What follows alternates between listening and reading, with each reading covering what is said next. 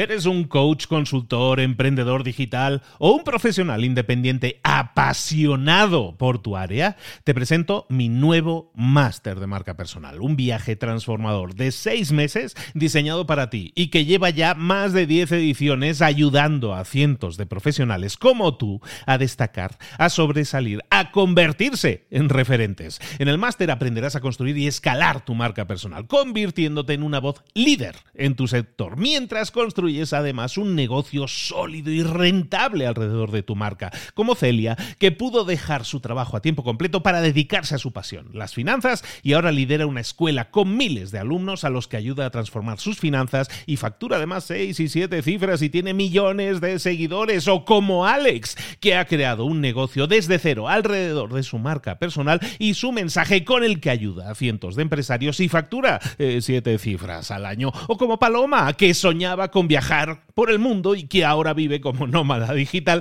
con cientos de miles de seguidores y más de 17.000 alumnos. Gracias al máster, su sueño pasó de ser una idea a una realidad rentable y reconocida. Este es el momento de que tú también dejes tu huella, de influir y de vivir por fin de tu pasión. Visita librosparaemprendedores.net barra marca y descubre muchas más historias de éxito de gente que confió en nuestro método. En junio comenzamos además la nueva generación y añadimos más novedades, más servicios y más soporte que nunca. Únete a la élite de profesionales que ya están cambiando sus vidas. ¿Estás listo? ¿Estás lista para desarrollar tu marca personal y ser nuestra próxima historia de éxito? Pues visita librosparaemprendedores.net barra marca y comencemos. Para la mayoría de personas que tienen un negocio, la idea, solo la idea de tomarse cuatro semanas de vacaciones es inconcebible. Eso no, es verdad. No puede ser. ¿Por qué? Porque todas estas personas dueñas de negocio normalmente lo que hacen es que están metidas con las manos en la masa, en las operaciones diarias del negocio. Por lo tanto, muchos de esos emprendedores empresarios se sienten muchas veces quemados con tanto trabajo, con el desequilibrio entre la vida personal y la vida profesional como para tomarme yo cuatro semanas de vacaciones. Hoy vamos a ver un libro que nos explica cómo eso que parece imposible para muchísimos dueños de negocio puede hacerse realidad si damos los pasos adecuados. Y eso lo vamos a englobar todo en un sistema, el sistema Clockwork, que es el libro de Mike Michalowicz, que ya lo hemos tenido este señor antes. Recuérdate, la, la ganancia es primero, el Profit First famoso. Vuelve con un nuevo libro, en este caso se llama El sistema Clockwork, que es el libro que vamos a ver aquí ahora en Libros para Emprendedores. Sin más, comenzamos.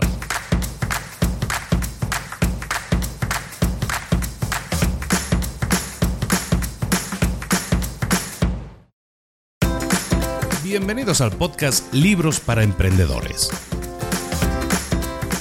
Para alcanzar el éxito en cualquier negocio que quieras emprender, debes formarte, debes estudiar, aprender para emprender. Y para ello, no hay nada mejor que un libro. En el podcast Libros para Emprendedores te ayudamos de tres maneras. Primero, seleccionando los mejores libros del mercado para ayudarte a emprender, a mejorar en tu emprendimiento. Segundo, te ofrecemos gratis un resumen de los puntos más valiosos explicados en cada libro. Y tercero, te damos finalmente pasos a seguir para poner en práctica todas esas lecciones aprendidas y así poder acortar tu camino hacia el éxito ya sea marketing, ventas, liderazgo, emprendimientos, mentalización, eh, vamos a analizar lo mejor de lo mejor, de los mejores libros del mercado y te lo vamos a dar todo bien masticadito y listo para ser aplicado. Soy Luis Ramos, empresario y emprendedor, y voy a acompañarte, si me lo permites, en este camino. Sin más, comenzamos. Muy buenas a todos, bienvenidos un día más a Libros para Emprendedores. Aquí estamos de nuevo con un nuevo libro, con un libro publicado en el año 2018, escrito por un señor que se llama Mike Michalowicz, emprendedor, empresario, escritor, autor de siete libros, exitosísimos todos ellos. La verdad, aunque es su libro top, el que todo el mundo conoce y por el que se ha hecho más famoso, es un sistema, es un sistema por el cual tú te pagas primero a ti cuando eres empresario. Se llama en español La ganancia es primero, Profit First en el libro original. Hoy veo hoy vemos otro libro, este publicado en el año 2018, como decíamos, que trata de un sistema que nos permite a emprendedores y empresarios pasar del, del quemados, ¿no? De estar quemados con nuestro negocio, eh, que es una plaga, como dice en el libro, comenzamos ya, eh, es una plaga en la mayoría de los emprendedores. El estar quemados, el burnout que llaman en inglés, es cuando cuando tú estás completamente estresado día sí y día también, y eso drena tu energía. El burnout, el estar quemados, drena tu energía a través del estrés y, drena tu energía física, emocional, energía mental. Y claro, eso sostenido en el tiempo hace que muchos emprendedores, empresarios estén tan vacíos de energía, les falta tanta gasolina que caramba, ¿cómo vamos a dirigir un negocio exitoso? Bastante tenemos con ir tirando, ¿no? Esta es un poco la idea de base de por qué muchos emprendedores sufren este burnout, este estar quemados y no pueden pensar en hacer crecer su negocio, sino simplemente están un poco a la defensiva, ¿no? Allí en el fondo de la pista devolviendo las pelotas si esto fuera tenis. ¿Por qué los emprendedores? ¿Por qué los empresarios sufren de este burnout, de esta, de esta quemazón? Bueno, pues en el libro eh, Mike Michalowicz nos habla de que los emprendedores sufren de este burnout porque están metidos en, en, el día a día de su negocio. Tienen un acercamiento a su negocio por el cual yo estoy metido, estoy imbuido, estoy dentro de mi negocio. Todo emprendedor que está metido en el día a día en todas las acciones de su negocio, están involucrados desde su punto de vista en todos los aspectos del negocio y eso es necesario para que las operaciones del día a día se lleven a cabo. Básicamente el, el dueño de negocio dice, es que si yo no estoy, si yo no estoy ahí metido en el día a día, si yo los dejo solos, es que esto se me hunde, se me hunde el barco. Entonces, estamos hablando de una persona que genera un negocio, crea un negocio y lo pone en marcha, eh, está metido en el día a día en todas las tareas diarias que pueden corresponder a, yo qué sé, el trato con los clientes, a todo lo que tenga que ver con decisiones relativas también al tema de los clientes, eh, cómo contactar clientes, a qué clientes contactar, darle seguimiento a clientes cerrar ventas con clientes. Hay muchísimos dueños de negocio que están metidos en el día a día y están haciendo todo eso. No son capaces de delegar todas esas tareas a sus, eh, a sus empleados. Y entonces, ¿qué hacen? Están con las manos en la masa. Están haciendo de todo todos los días, a todas horas. Y entonces, ¿qué sucede? Una de las razones que nos da el autor en el libro, y creo que, y creo que tiene un punto a la hora de decirlo, y a ver qué te parece, me encantaría que me dieras tu opinión en este sentido. Mike Michalowicz en el libro nos dice, los emprendedores, a, los emprendedores en general les gusta esto de estar muy metidos en el día a día de su negocio, porque eso alimenta su autoestima. Cuando un emprendedor, un empresario está metido en el día a día de las operaciones de su negocio y en todas las decisiones que están relacionadas con su negocio, ¿qué sucede? Que se sienten esenciales. Se sienten esenciales para el éxito de su empresa. Se sienten básicos. Si yo no estoy, mi empresa no tiene éxito. Y si yo estoy, mi empresa va a tener éxito. Y eso aumenta mi autoestima. ¿Y por qué no decirlo? También mi ego. Lo que sucede, como decíamos también, es que además de aumentar tu autoestima, que no lo negamos, ¿eh? yo también estoy bastante de acuerdo con esa afirmación, aunque, aunque aumente tu autoestima, aunque aumente e infle tu ego, el problema es que también hace que te quemes mucho más. ¿Por qué? Porque estás metido o estás metida en una serie de eh, acciones que tienen que ver con tu empresa que, que, lo que hacen es que no tengas tiempo para pensar, para ser más estratégicos. Muchas veces nosotros tendríamos que estar tomando decisiones estratégicas en nuestro negocio, cambiar el framework, como llama, el encuadre, la forma, la estrategia, al fin y al cabo, de nuestro negocio, eh, el, el responsable de hacerlo eres tú. Pero si tú estás metido en el día si tú estás haciendo todos los roles de empleado, si estás haciendo todos los roles de gerente, todos los roles de director, entonces no tienes tiempo de analizar estratégicamente tu negocio. Y la estrategia de un negocio incluye no solo la misión de la empresa, que también, sino también la definición de quiénes son los empleados que necesitamos, cuáles son sus roles, cuáles son las rutinas para medir todas las tareas y las operaciones diarias de un negocio cuando tú eres un emprendedor y estás metido en el día a día de tu negocio y estás con las manos en la masa, es imposible que puedas eh, dar unos pasos atrás y analizar tu negocio buscando mejorar su estrategia, la estrategia de toda la empresa. ¿Por qué? Porque al menor problema o indicio de problema tú dejas de pensar estratégicamente y te vas al detalle, te vas a apoyar en lo que pueda porque tenemos que apagar ese fuego.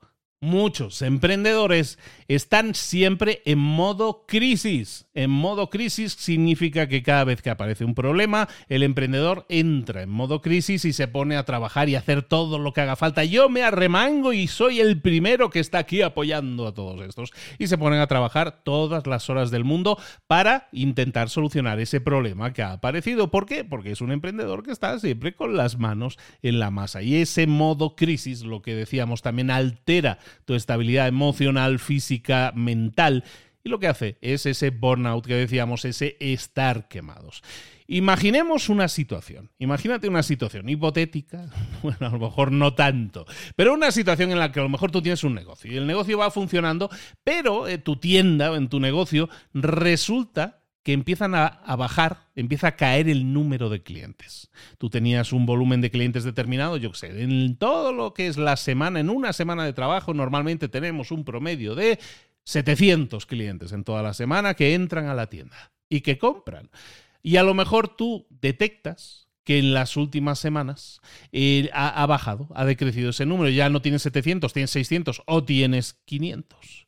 Si tú no estuvieras absorbido, embebido por el día a día, por estar intentando apoyar y hacer todo, por estar metido en todas partes en tu negocio, si tú no estuvieras absorbido por eso, absorbida por eso, ¿qué sucedería? Tú puedes dar un paso atrás y decir, hey, estamos bajando, ha bajado un 15% la cantidad de clientes, vamos a buscar formas, quizás novedosas, de atraer a nuevos clientes. Vamos a intentar promover nuestro negocio en las redes sociales. Vamos a intentar hacer cosas específicas que solucionen ese problema de una manera estratégica. Toma de decisiones. En cambio, si tú eres de esas personas que está inmerso, inmersa en el negocio, ¿qué sucede? Que al estar en manos en la masa, eh, estás demasiado ocupado, estás demasiado ocupada para intentar siquiera pensar en hacer ningún tipo de mejoras más todavía para ponerlas en marcha y para hacerlas. Entonces, ¿qué sucede?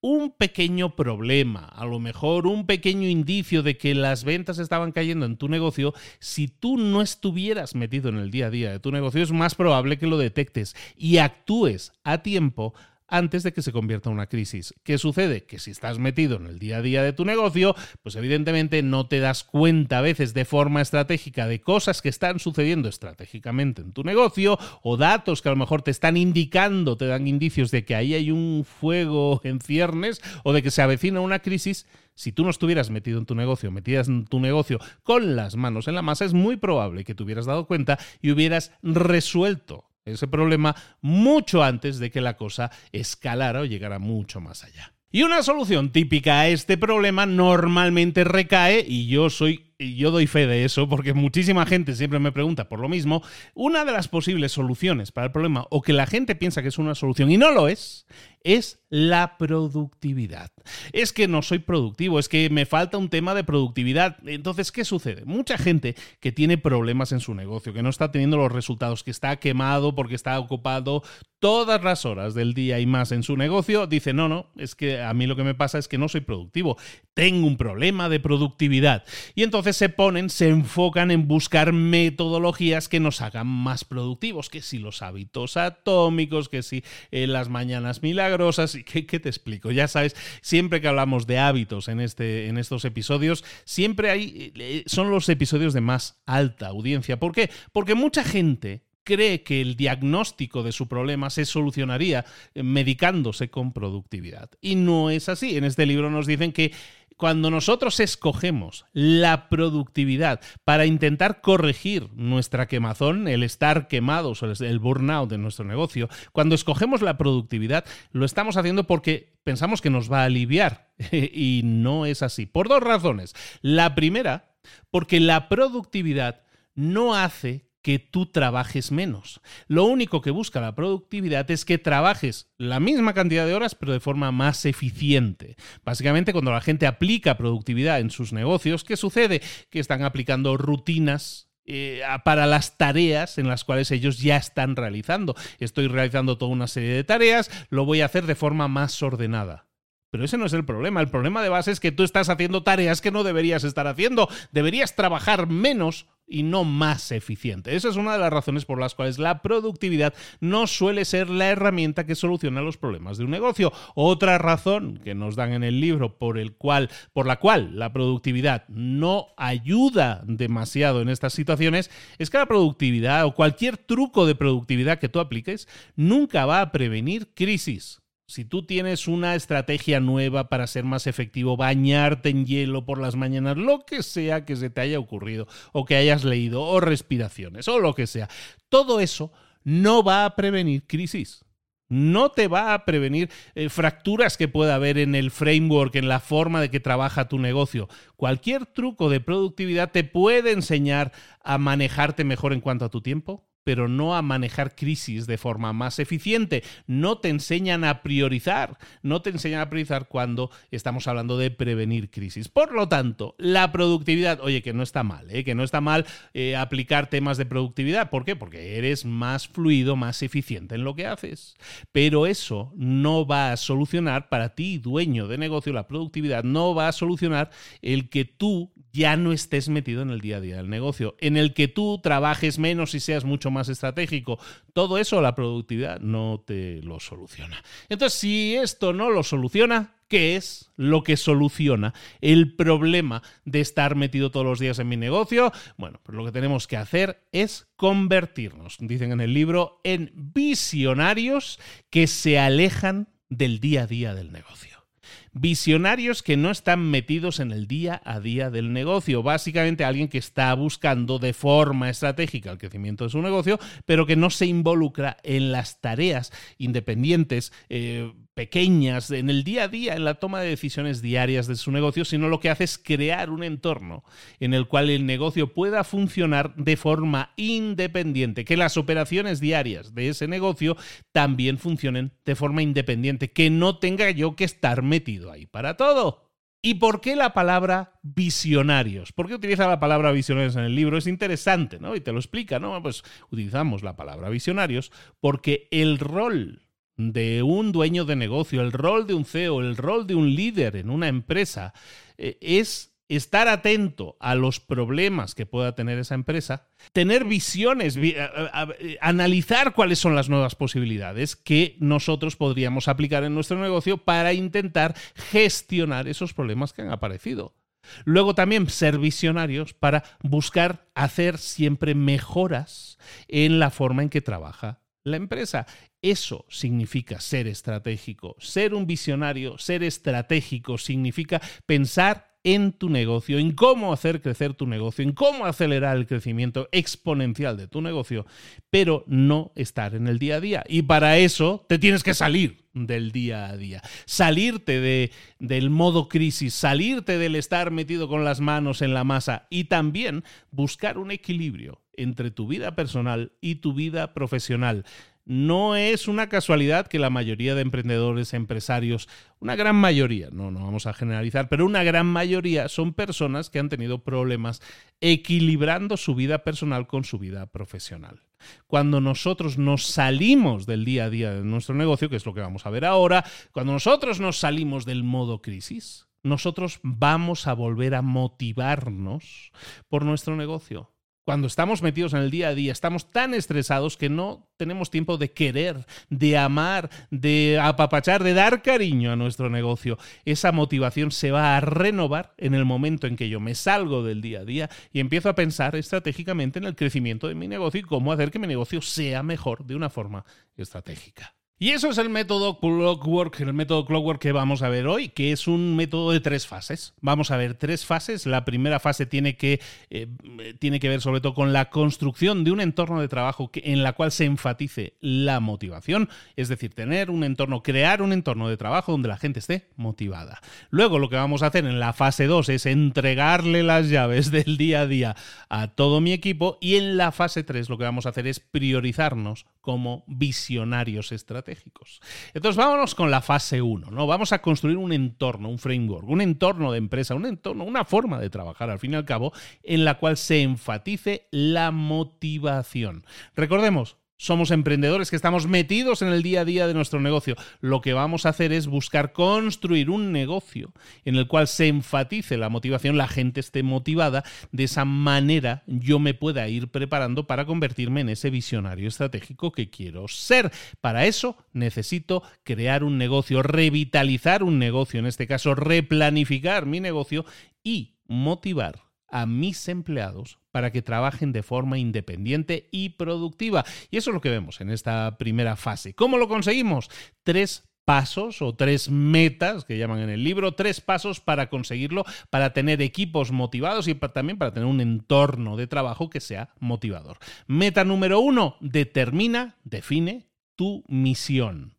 Y determinar una misión, que es algo que todas las empresas deberían tener y no solo en un póster que nadie lee y nadie sigue, lo primero que deberíamos hacer es intentar definir qué es aquello que nos motiva si, yo soy dueño de una empresa y tengo un equipo en esa empresa y quiero que estemos motivados, tenemos que definir una misión, oye, que nos haga ilusión, que, que nos guste, que queramos desarrollar. A lo mejor dices, no, pues mi misión es ayudar a emprendedores o empresarios a que tengan una mejor calidad de vida. Bueno, pues eso es un principio de una misión, algo que es ambicioso y que a lo mejor es algo que te motive a ti, y que también motive a otras personas que trabajen contigo. Y lo más importante también, que esté enfocado en mejorar la vida de otras personas, como por ejemplo ese ejemplo. Entonces, ¿qué es lo que vamos a hacer? Definir primero esa acción que nosotros queremos desarrollar y que nos motive a nosotros. Una vez identificada esa misión, lo que vamos a hacer es identificar al cliente al que queremos ayudar. Y ese paso, en el libro nos dicen que tiene que ser posterior a lo primero que hemos hecho. Primero definimos qué es lo que queremos hacer y luego vamos a definir para quién queremos hacerlo. Queremos hacer una transformación. ¿Para quién? ¿Quiénes serían los mejores clientes posibles para esta, para esta acción que nosotros queremos realizar. Pues a lo mejor tú dices, no, no, no todos los empresarios emprendedores sino que yo sé que hay un perfil determinado de emprendedores o empresarios que se beneficiarían muchísimo de esto, que son aquellos que estén trabajando más de 12 horas al día o aquellos que tengan empresas con más de 30 trabajadores. Tú defines al final para quién es, no tienen por qué ser empresas, es simplemente un ejemplo, eh, pero tú defines para quién quieres trabajar, para quién quieres estar dedicando tu esfuerzo de transformación. Entonces, primero definimos la acción, que nosotros queremos realizar. Luego definimos la base de clientes a la, cual nosotros queremos ayudar. El hecho de hacerlo el hecho de hacerlo de esta manera, si nosotros nos empezáramos a analizar libros que ya hemos visto, por ejemplo, libros para emprendedores, un libro muy famoso, Simon Sinek, él empieza por el porqué. ¿No? Él, busca el porqué antes que el qué, ¿no? Es un poco lo mismo que estamos diciendo aquí ahora, ¿no? Simon Sinek en su libro también decía, empieza por el porqué, ¿no? Define el porqué en aquellos círculos concéntricos, el porqué va en el centro y luego ya, ya buscaremos el qué y el cómo, ¿no? Pero siempre vamos a tomar decisiones basadas en el por qué lo hacemos. Esto es un poco lo mismo, vamos a buscar el por qué nosotros queremos hacer, lo que es eso que nos motiva y luego ya buscaremos a quién lo hacemos y, y el cómo finalmente. ¿no? En definitiva, muchos libros Incluso en el, Seth Godin, también un libro de la vaca púrpura, por ejemplo, en el cual nosotros estábamos eh, analizando cómo ser, cómo crear un factor diferencial para nuestro negocio. La vaca púrpura iba un poco de eso, ¿no? Básicamente en ese libro nos estaban diciendo, oye, tienes que definir una base de clientes específica, un nicho de clientes que llaman en marketing. De esa forma vas a poder crear un producto mucho más específico, mucho más transformador, porque tiene mucho más claro el problema específico de esta base de clientes. Esto que estábamos diciendo en cuanto al sistema Clockwork es exactamente lo mismo. Definamos la misión, definamos el porqué y luego definamos esa base de clientes ¿no? que nos permita convertirnos también en vacas púrpuras. Una vez nosotros hemos definido esa base de clientes que sea específica, que sea claramente definida, entonces nosotros podemos construir relaciones a largo plazo con esas personas, porque es un grupo específico de personas que tenemos claramente definido, por lo tanto sabemos cómo dirigirnos a ellos, sabemos dónde están, sabemos la forma de comunicar que tienen su lenguaje, sus eh, especificaciones que los hacen diferentes, identificar a esa comunidad específica de clientes te va a generar muchos más beneficios Y tú también vas a disfrutar mucho dándoles servicio a esas personas. ¿Por qué? Porque está dentro de tu misión, ¿no? Entonces, el primer paso, estábamos hablando de, de definir una misión, ¿no? Definir una misión que nos motive, definir un grupo de clientes al cual nosotros vamos a servir y eso, bueno, pues los vamos a definir de un cómo, ¿no? Que es la, nuestro, nuestra oferta, nuestro producto, la forma en que nosotros vamos a llevar a cabo esa, esa transformación de nuestros clientes. Una vez tenemos definida la misión, que es la primera parte de esto que estamos haciendo ahora, de esta primera fase, lo segundo que vamos a hacer, la segunda meta que nos indican en el libro, en este sistema Clockwork, es priorizar las tareas esenciales. Priorizar las tareas esenciales significa que yo tengo que identificar qué tareas directamente dan apoyo a mi misión. Es decir, si yo estoy definiendo una misión específica para un grupo de clientes específicos, todas las tareas necesarias para conseguir eso son tareas esenciales. Y todo lo demás no son tareas esenciales. Y lo que tenemos que hacer con las tareas no esenciales, oye, es buscar eliminarlas. Y las tareas que sí son esenciales, vamos a buscar mantenerlas y hacerlas lo más eficientes posibles. Entonces, lo primero que vamos a hacer es Paso 1. Identifiquemos las tareas críticas. ¿Cuáles son aquellas tareas críticas? Las que nos permiten actualizar el acercamiento a nuestra misión, aquellas que nos permiten acercarnos a cumplir nuestra meta, nuestras misiones. Y eso lo vamos a definir en el paso previo, definimos la misión y luego todas las tareas que son específicas, que nosotros identifiquemos como críticas, las vamos a poner en una lista y vamos a decir, estas son las tareas más importantes de la empresa, las más prioritarias, las que tenemos que cumplir sí o sí, porque si las cumplimos, vamos a cumplir con la misión de la empresa, que es ayudar a determinado grupo de personas a que lleven, se lleve a cabo una transformación en esas personas. Entonces, esas tareas críticas, identifiquémoslas, hagamos esa lista y entonces lo que vamos es analizarlas una a una para ver cómo podemos mejorarlas, cómo podemos hacerlas más óptimas. El siguiente paso es qué hacemos con el resto de tareas. El resto de tareas que no apoyan directamente nuestras tareas principales. Son tareas de refuerzo que no están alineadas con la misión de la empresa como tal. Lo que vamos a hacer es, primero, siempre asignar las tareas esenciales a nuestros trabajadores para asegurar que sean eficientes, que estén motivados, que sean independientes a la hora de realizarlo. Y todas las otras, lo que vamos a ver es analizarlas una por una y ver cuál podemos eliminar. Lo primero que vamos a buscar es eliminar cualquier tarea que no esté directamente relacionada con una tarea crítica.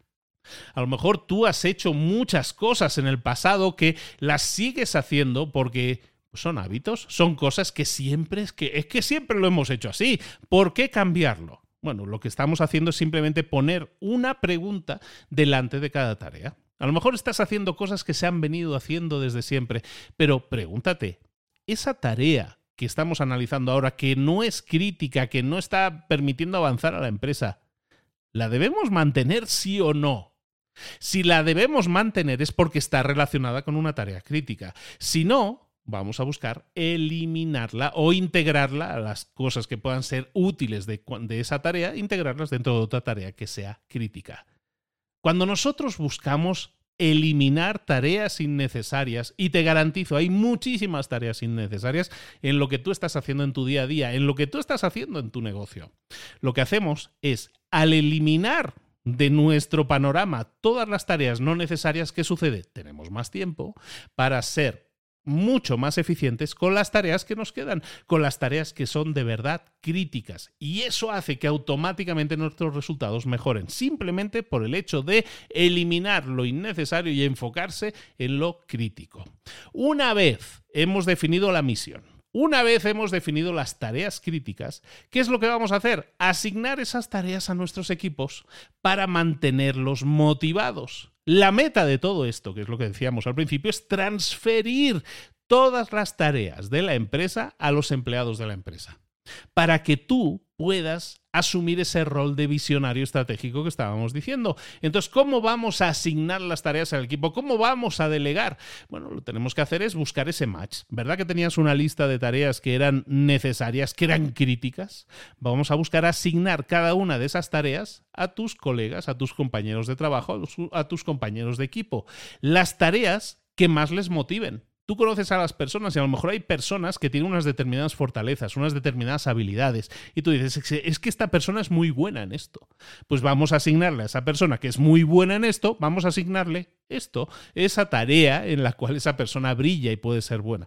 Entonces, cuando nosotros buscamos ser eficientes en nuestro negocio, cuando buscamos gente que pueda trabajar de forma efectiva, de forma independiente, lo que tenemos que hacer es alinear las tareas con las personas, siempre basado en las fortalezas de esas personas. Recuerda que también los empleados tienen motivaciones. Recuerda que también los empleados tienen habilidades de razonamiento, formas de pensar, habilidades interpersonales. Pon todo eso encima de la mesa y empieza a analizar cuáles son los empleados que podrían trabajar mejor juntos. Los empleados que podríamos agrupar en determinado tipo de tareas porque son muy óptimos, porque son muy competitivos, porque hacen las cosas con gusto. Eh, hay muchas razones por las cuales tú puedes escoger a un empleado y asignarle una tarea. Pon todo eso encima de la mesa, todas esas habilidades, esas motivaciones, todo lo que esa persona sean datos, información que tú tengas de ellos y eso te va a permitir asignar al empleado adecuado a la tarea adecuada. Y si una vez hemos hecho esto, nos damos cuenta de que hay muchas tareas que se quedan sin empleados porque dice, es que me falta gente, me falta gente competitiva para una determinada, un determinado tipo de tareas. Hay una serie de tareas que hemos identificado, que tenemos que hacer, que son críticas para el negocio, pero no tengo la persona adecuada o no tengo la persona motivada para hacerlo. Entonces, ¿qué vamos a hacer? Buscar a personas, vamos a contratar a personas basado siempre en las fortalezas de esa persona y no tanto en la experiencia. No es tan importante que nosotros contratemos a alguien que tenga una experiencia previa demostrable, un gran currículum.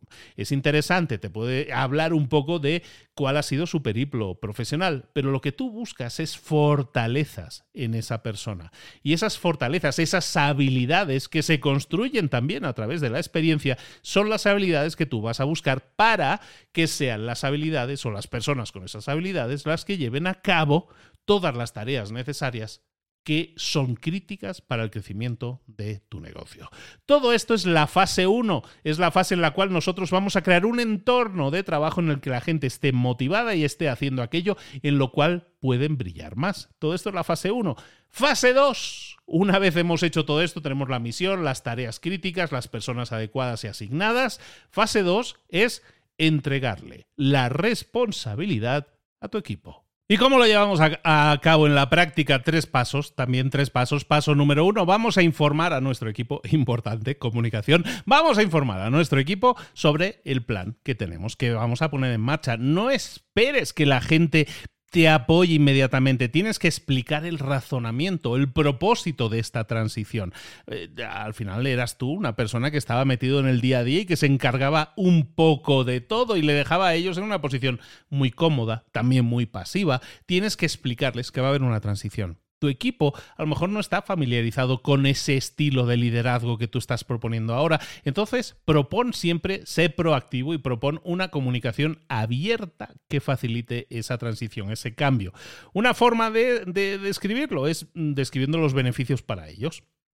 Si tú eres capaz de demostrarle a esa persona que la estás empoderando, que le estás dando mucho valor a su trabajo, mucho más valor que el que estabas dando ahora, que van a experimentar la satisfacción de ser autónomos, de tomar propias decisiones, de ser mucho más autónomos en esos roles, eso puede ser muy atractivo para muchas personas, aunque puede generar un poco de vértigo. Es ahí donde la comunicación abierta y facilitar esa transición, que es tarea tuya, es algo que vas a poder realizar y va a poder ayudar mucho a esas personas a que den el paso. Por lo tanto, cada vez que tú estés buscando que una persona se encargue de un rol o de un trabajo, de una responsabilidad que tú estabas haciendo, lo que vas a hacer es darle seguimiento. Vas a ver a esa persona todas las semanas, te vas a reunir con esa y proactivamente te vas a comunicar sobre cualquier paso, eh, sobre cualquier cambio en la transición que estás realizando, sobre cualquier información que esa persona pueda necesitar y también vas a valorar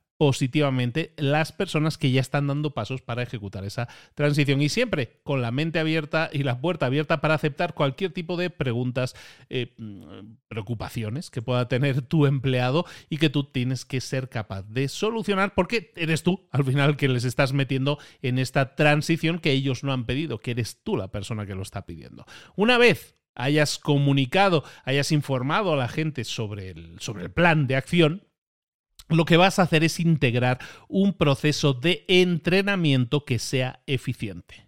Un proceso de entrenamiento eficiente significa tengo que entrenar a mis empleados para que se encarguen de todas las operaciones del día a día, porque yo no las voy a hacer. Lo tienen que hacer ellos y lo tienen que hacer bien.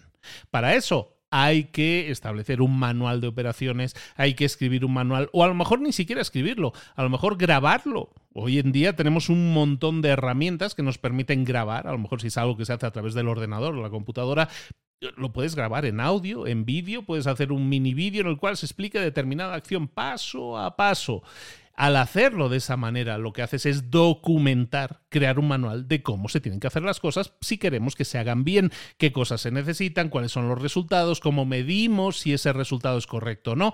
Todo eso es algo que tú puedes poner en un manual de operaciones, simplemente explicarle cómo es una operación, tanto lo que se espera como resultado de esa operación y también la forma de conseguirlo, el paso a paso. Cuando nosotros hacemos eso, lo que hacemos es establecer un plan de formación para esas, para esas personas. Estamos formando a las personas de cómo quiero que se hagan las cosas. Estoy formando a esas personas que tengo ahora, pero si esa persona además se fuera de la empresa, cosa que puede suceder, tú ya tienes toda esa documentación para que la persona que le sustituya retome esa documentación y se ponga al día de las cosas que tiene que hacer. Una vez tengamos establecido un plan de entrenamiento, una vez estamos con el plan de seguimiento, nos vamos a ver todas las semanas. ¿Qué es lo que vamos a hacer como paso 3? Buscar la independencia de mi equipo, entrenar a tus empleados para que gestionen las tareas del día a día. Significativamente va a reducir tu tiempo dedicado a la empresa.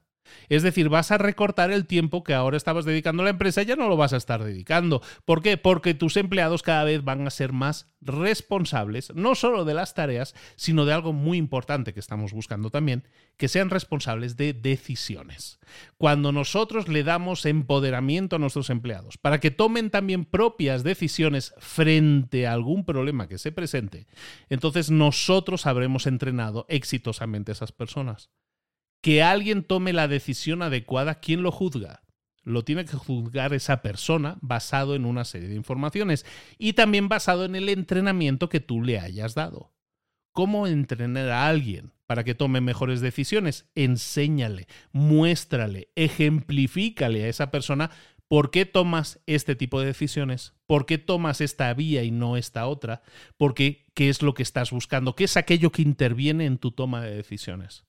Eso es algo que nosotros también podemos entrenar a otras personas para que sepan de alguna manera cómo nosotros tomamos la mejor decisión para la empresa, qué variables estamos analizando.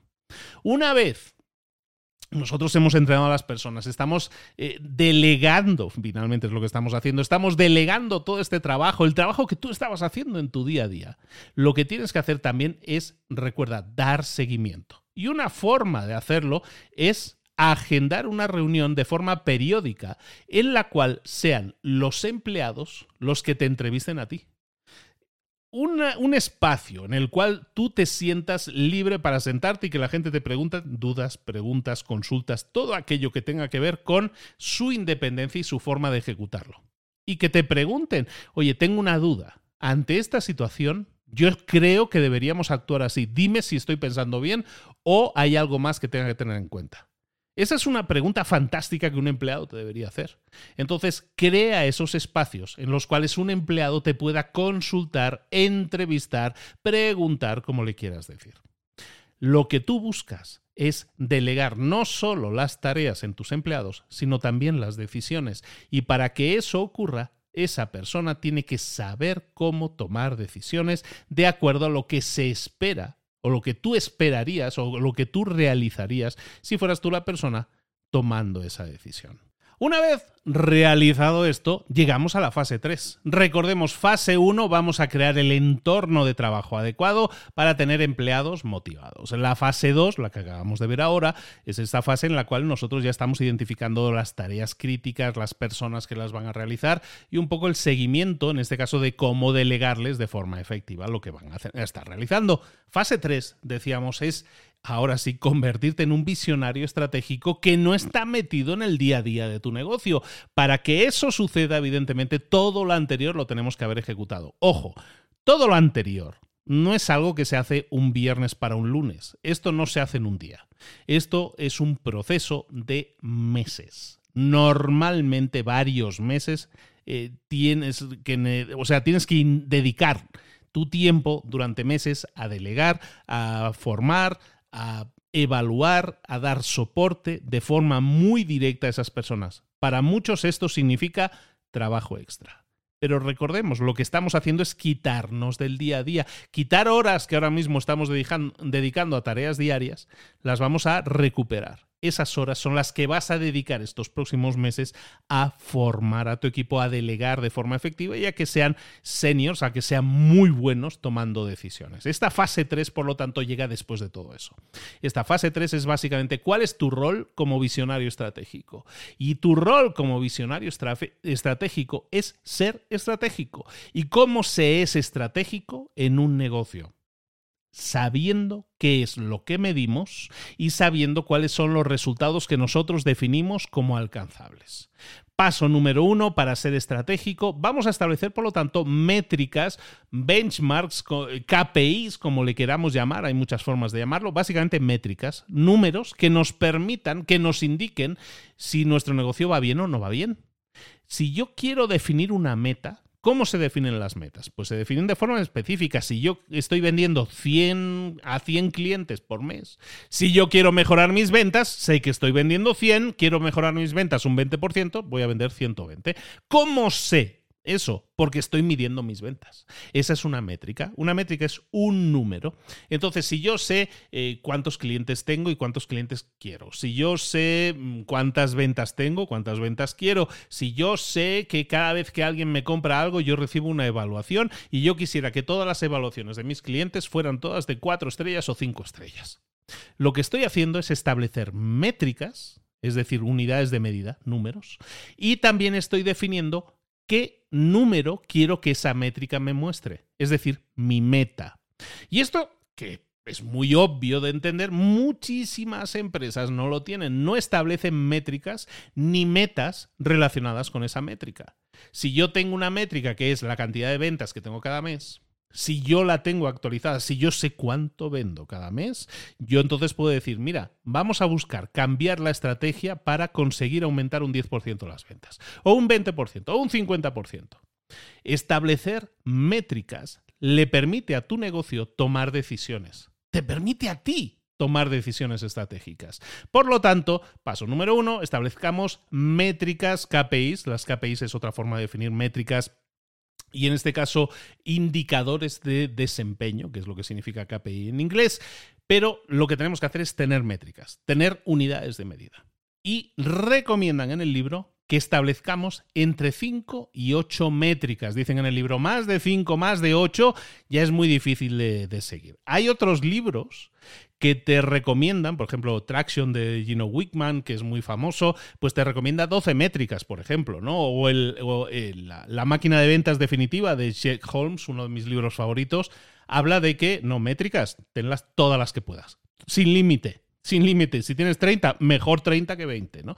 Entonces, cada libro te explica un poco su librillo, ¿no? Su forma de enfocar eso. Lo que sí es seguro es que todos los libros de negocios que busquen que tu negocio crezca, te van a decir, define métricas. Da igual que sean 5, da igual que sean 8, da igual que sean 12 o 20 o 30.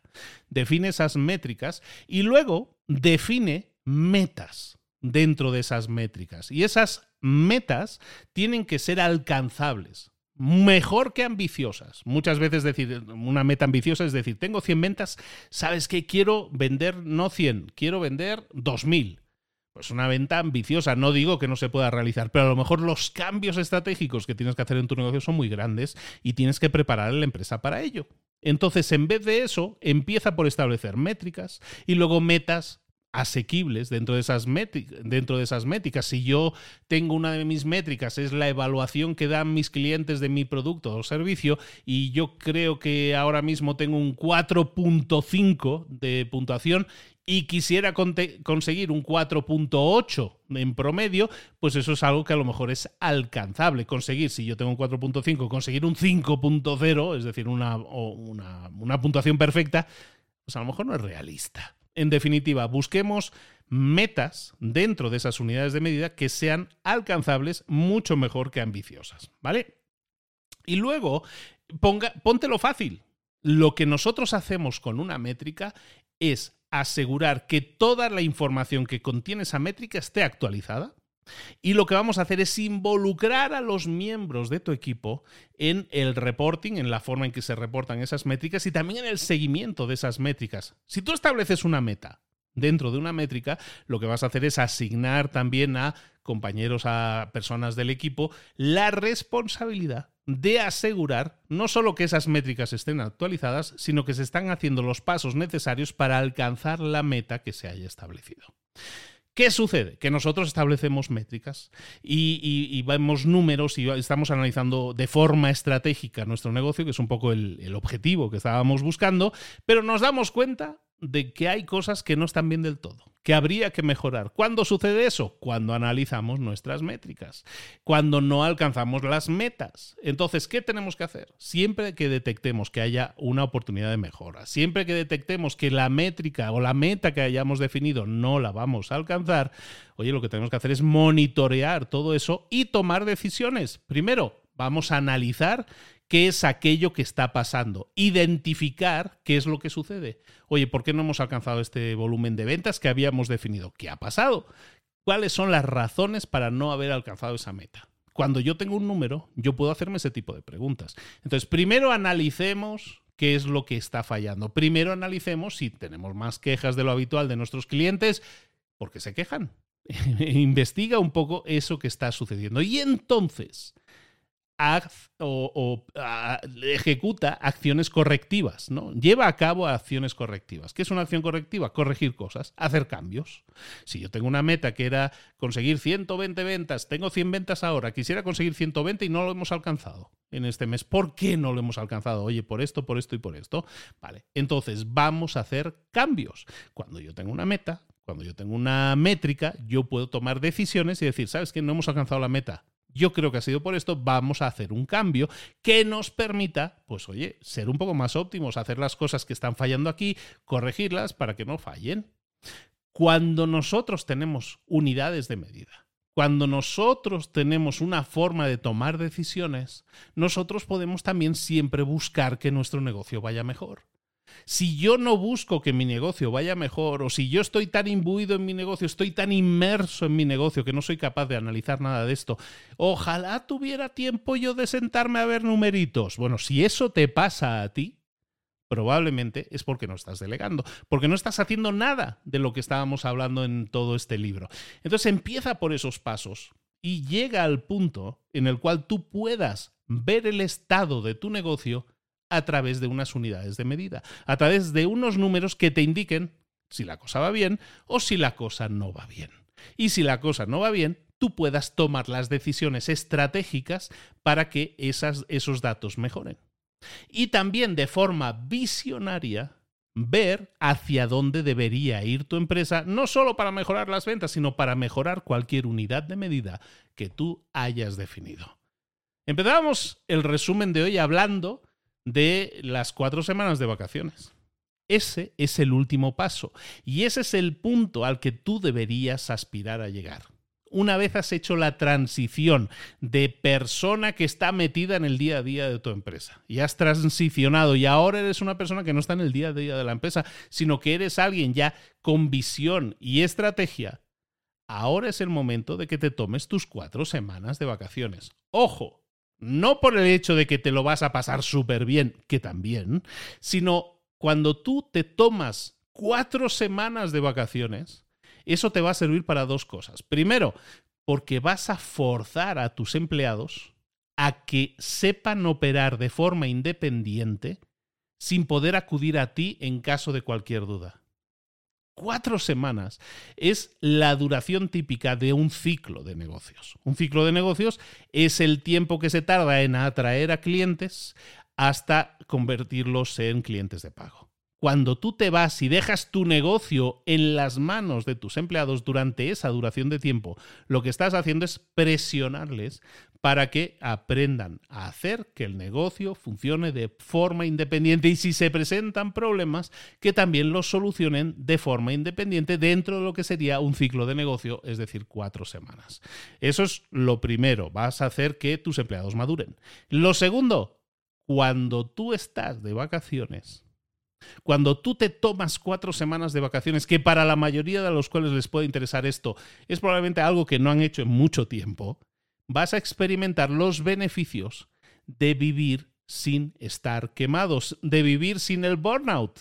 Cuando nosotros buscamos vacaciones, lo hacemos para recuperar aire, para volver a respirar, para mantener un equilibrio sano entre nuestro trabajo y nuestra vida personal.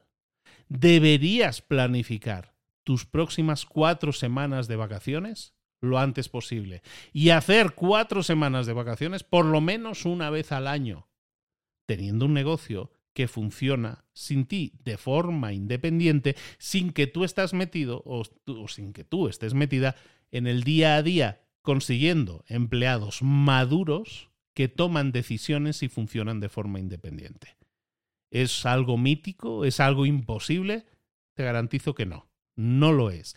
Pero para eso tienes que llevar a la práctica un plan. En este caso, hoy hemos visto ese plan y se llama el, método eh, Clockwork o Clockwork, como se llama en inglés, el libro de Mike Michalowicz que te explica cómo pasar de emprendedor metido en el día a día hasta las orejas en tu negocio en alguien que se puede ir cuatro semanas de vacaciones y su negocio no solo funciona, sino que en muchos casos funciona mejor sin él. Aquí lo dejamos, lo vamos a dejar aquí, espero que te haya servido mucho. El sistema Clockwork es un libro que está traducido al español, lo puedes encontrar en español, lo puedes encontrar en inglés también como Clockwork. Y te lo recomiendo mucho. En general, cualquier libro que te permita de forma metódica, es decir, con un método, te permita pasar de persona que está en el día a día a no estarlo. Este no es el único libro y no es el único enfoque, pero todos comparten eh, pasos muy similares. Eso te va a ayudar a ser mejor emprendedor. Eso te va a permitir pasar de emprendedor a empresario.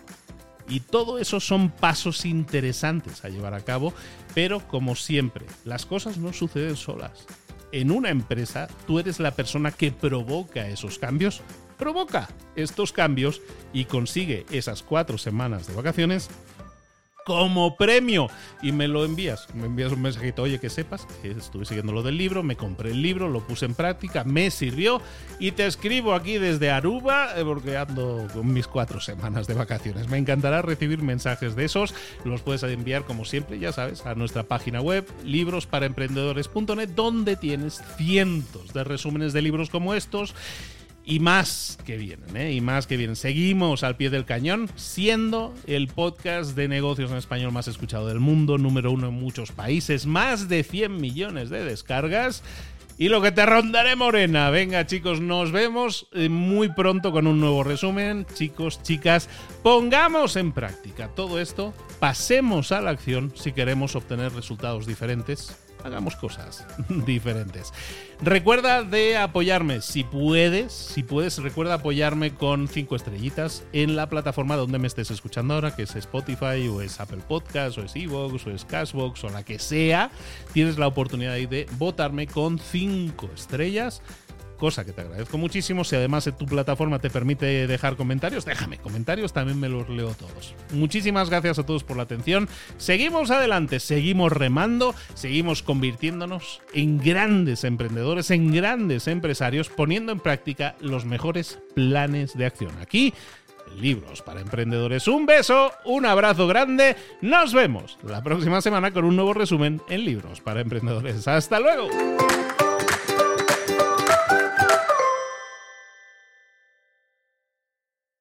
¿Eres un coach, consultor, emprendedor digital o un profesional independiente apasionado por tu área? Te presento mi nuevo máster de marca personal, un viaje transformador de seis meses diseñado para ti y que lleva ya más de 10 ediciones ayudando a cientos de profesionales como tú a destacar, a sobresalir, a convertirse en referentes. En el máster aprenderás a construir y escalar tu marca personal, convirtiéndote en una voz líder en tu sector, mientras construyes construyes además un negocio sólido y rentable alrededor de tu marca, como Celia, que pudo dejar su trabajo a tiempo completo para dedicarse a su pasión, las finanzas, y ahora lidera una escuela con miles de alumnos a los que ayuda a transformar sus finanzas y factura además 6 y 7 cifras y tiene millones de seguidores, o como Alex, que ha creado un negocio desde cero alrededor de su marca personal y su mensaje con el que ayuda a cientos de empresarios y factura 7 eh, cifras al año, o como Paloma, que soñaba con viajar por el mundo y que ahora vive como nómada digital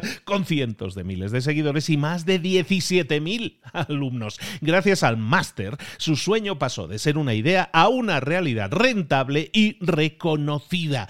Este es el momento de que tú también dejes tu huella, de influir y de vivir por fin de tu pasión. Visita librosparaemprendedores.net barra marca y descubre muchas más historias de éxito de gente que confió en nuestro método. En junio comenzamos además la nueva generación y añadimos más novedades, más servicios y más soporte que nunca.